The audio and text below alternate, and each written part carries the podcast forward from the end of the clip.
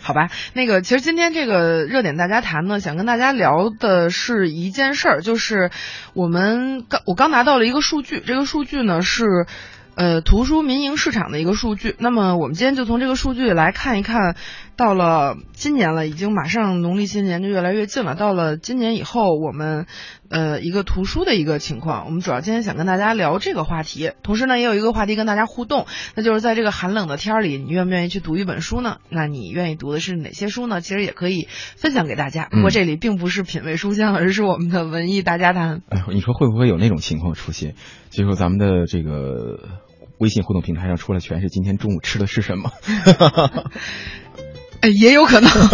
但主要这个图书一直都是精神食粮嘛，所以，呃，它有就是我们有吃的午餐，也有文艺午餐，也有这个精神精神类的午餐。对，其实呢，首先我们先来说数据吧，呃，这个是十二月份的一个数据，也是一月份的时候刚刚出炉哈，嗯，这个是中国出版传媒商报，他们是咱们国家这个出版行业可以说是一个很专业的一个报纸，他们进行了一个数据的一个统计，那它是对全国。十六家民营零售书店进行这个排行榜的一个一个统计，那么他发现呢，呃，十二月份整体销售排名前二十名的图书的总销售量呢是六十呃六万多册，那么比十一月份是下降了四分之一，呃，这个站在前二十名的榜单的。总体的销量呢只有一半儿，就是比十一呃只有三万多次，那比十一月份呢也下降了将近百分之八。那其实可以说，二零一五年呢，这个纸质书在民，其实我们所谓的什么叫民营书店呢？就是除了新华系统的书店以外，嗯，那那些你所路过的、经过那些实体书店，也就不是说我从京东或者是从什么当当上面买的，而是我真的走到了一家书店里面去购买的。这样的，我们就叫做呃叫民营呃叫做实体书店销售。那么在这份榜单当中，大家可以看到，从一五年的十一月份啊，这是一个高点以后，到了十二月份，也就到去年年底，其实有一个还算是挺大的一个下滑。嗯嗯，总体来说，但是呢，其实嗯，随着这两年吧，就好多人都在讲说，是不是现在越来越少的，其实都别说是去这个实体书店买书了。我之前参加过一个论坛，大家都在讲说。就别说实体书店，现在都要靠飞书业务来挣钱了。就真正是网络书店来说，如果现在光做这个图书的业务，肯定是不行了。就是网网店，它给那么大的折扣，也不一定能引来有，就是比比之前几年的这个这个销售来说，也是在下降的。对，它的利润也都非常低了。但是呢，即使是在这样的一个条件之下哈，我们还是发现，哎，有一些的图书呢，有着特别好的表现。今天我们就来说一说这些表现特别好的图书。嗯，那从这个 T Top 二零的这个民营总榜单的品种来看呢，包括一些中国共产党的廉洁自律准则啊，包括这个党的纪律处分条例依然担纲了主角儿。另外呢，像中国法制出版社、人民出版社、中国方正出版社，各自也都在发力，纷纷推出了这种不同版本、不同马洋的这样的一个图书。他们其实这种就刚才董浩说到那些书，都是这种时政类的书籍。那时政类的书籍其实跟目前就是我们有一些新的一些政策的出台啊，包括嗯，我们有一些这个一些怎么说呢，就是一些大家都很关心的这个民生的话题，可能跟这些都是非常相关的。那其实我们从数据上也不难看出，就这一类的书啊，在在这个民营书店的总销售榜里面占到了百分之四十六，那也就是说，它基本上是小半数了哈，小一半的人都是在买这样的图书。嗯嗯，呃，另外呢，其实这个文学书好像也成为了十二月总榜的一个赢家了。嗯嗯，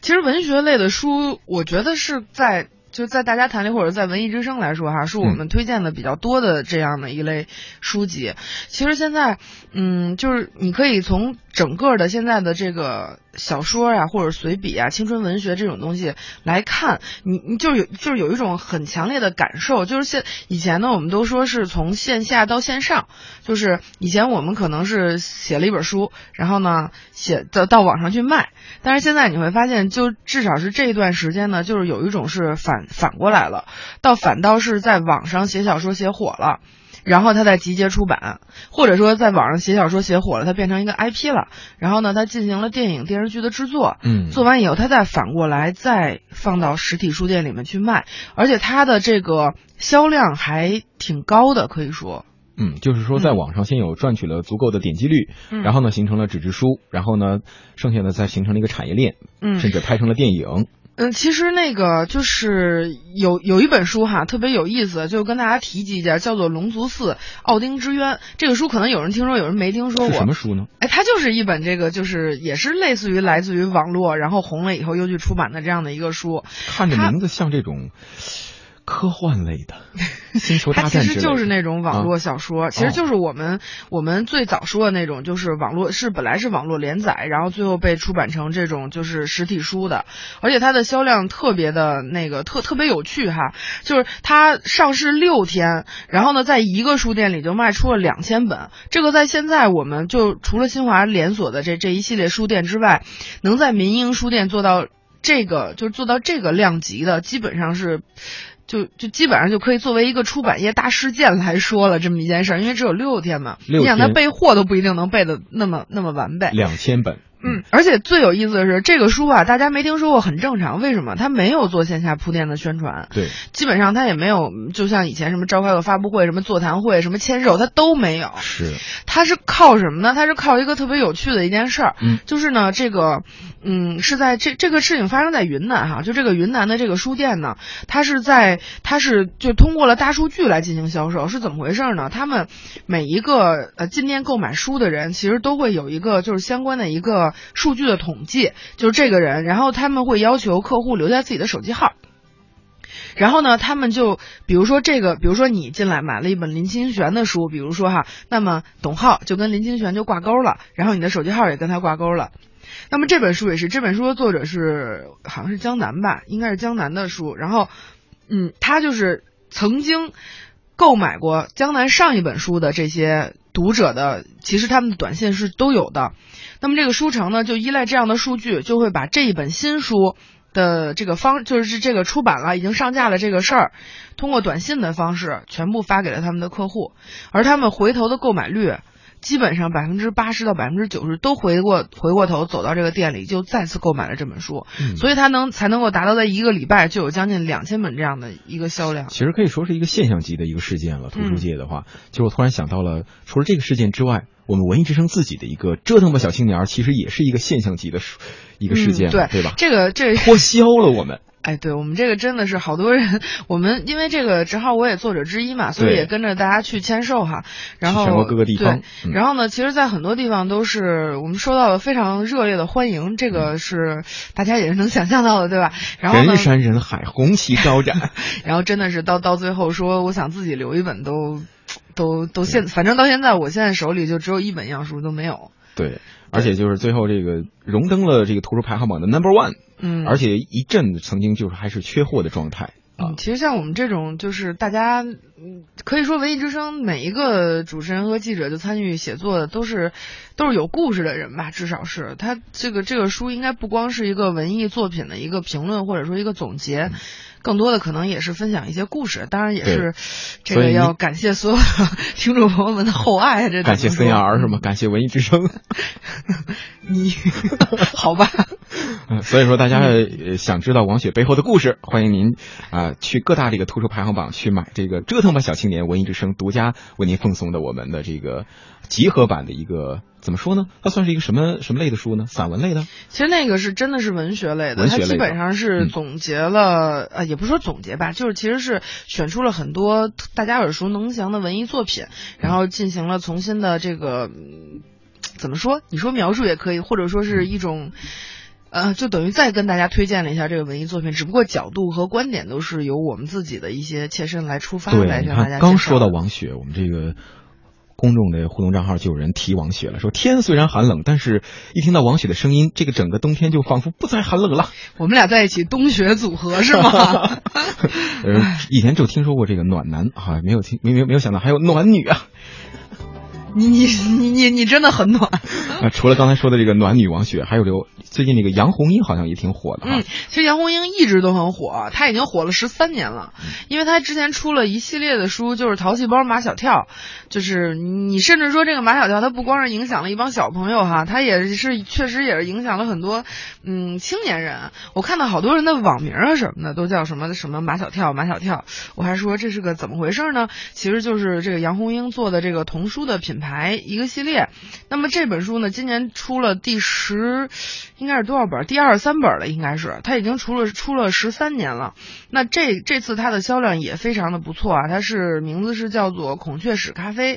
呃，其实也是讲述了一个特别特别正能量的故事，所以这本书呢也卖得很好。其实在这儿还想跟大家说的就是这个童书啊，嗯，一直都是怎么说呢？就一直是出版业追逐的这样的一个一个一个热点的图书种类，因为好像貌似就是你现在很多我们都有很多的阅读渠道，比如我们可以用手机看书，我们可以用 Pad 看书，甚至我现在都在用 Kindle 看书，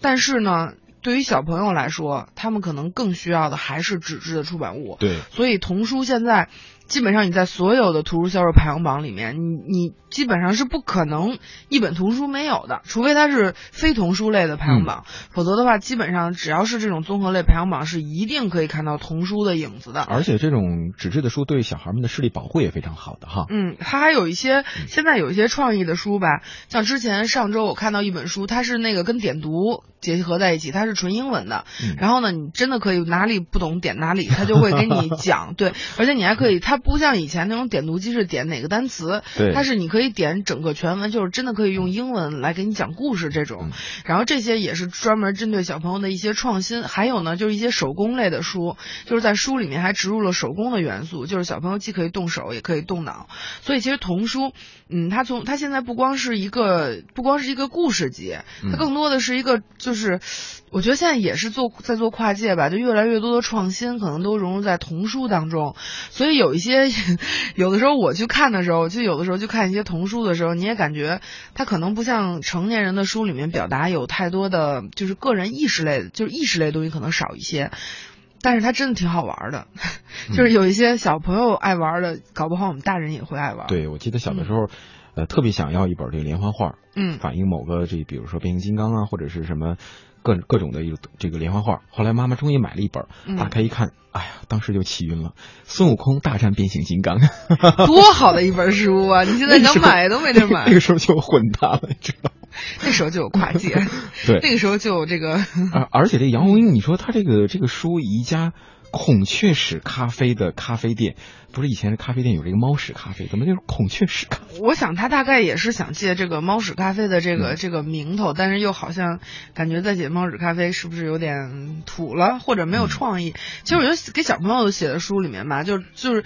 嗯，我感觉就是两类，一类就特别写实，对。就是有什么就得说什么，但特别朴质的那种；嗯。还有一类呢，就必须脑洞大开，因为小朋友的想象力那是无穷无尽的。对，一个给小朋友写书的人，如果你的想象力还没有小朋友那么丰富的话，那可能你也很难打动小朋友的心，吧。而且这个童呃儿童儿童的这种图书跟动画片，我觉得有一个异曲同工之妙，就是嗯。它里边有很多你在比如说拍电影这种现实东现实当中，嗯，你不敢想的、不敢做的事，在童话当中都可以去实现，而且特别的适合小朋友们这种脑洞大开的这种联想。其实我觉得大人也会喜欢吧，就对就是去年特别火的《秘密花园》那个涂色书，就一系列涂色书出来以后哈，它除了就是减压什么的，其实你想想小的时候，就是我们小孩儿的时候，是不是老师是给你弄，就咱们也有那种涂色的，对就给你几个画的什么鸟啊、花儿啊，然后给你扔几个彩色笔，就让你去涂色，其实也有，只不过就是嗯很多年不玩了，所以我说大家为什么会特别喜欢这个书？当时我就在想，可能和我们小时候的那些喜欢的事儿，但是那会儿可能。嗯，就是也不是每个小孩都可以玩到的。这个长大了就来还自己一个心愿，可能也有这样的一部分的因素在里面。对，其实刚才除了咱们说的这个童话书之外呢，还有比如说，呃，让人特别的惊讶的是，比如说一六年的养生台历，嗯，还有这个一六年的工作效率手册，好像也都是在榜单上表现不俗的。其实这种就是这就属于那个这个叫什么叫叫台历类的，嗯这里面其实我觉得带动它的哈，除了我们就是一般那种上效率手册什么这种这这种像小本本似的这种以外，就是这两年呢，就是因为故宫出了故宫日历，从那个故宫日历以后啊，就开始纷纷的大家开始在这个台历上面。来对来下功夫，因为呢，它可以是一本书，它也可以就是一个可以用的，就是每天我可能左边儿它全部都是这个故事文章，那右面呢我就空出来来做台历什么的。然后这个，嗯，其实就是今年啊，我们在市场上，包括已经一六年已经到了哈，就除了我们大家都已经知道的像故宫的台历之外，今年还有一些。品牌他们也做了，就一些一些比较有意思的一些，他们也做了。那嗯具体做什么，我们要不半点回来再说。行，好嘞。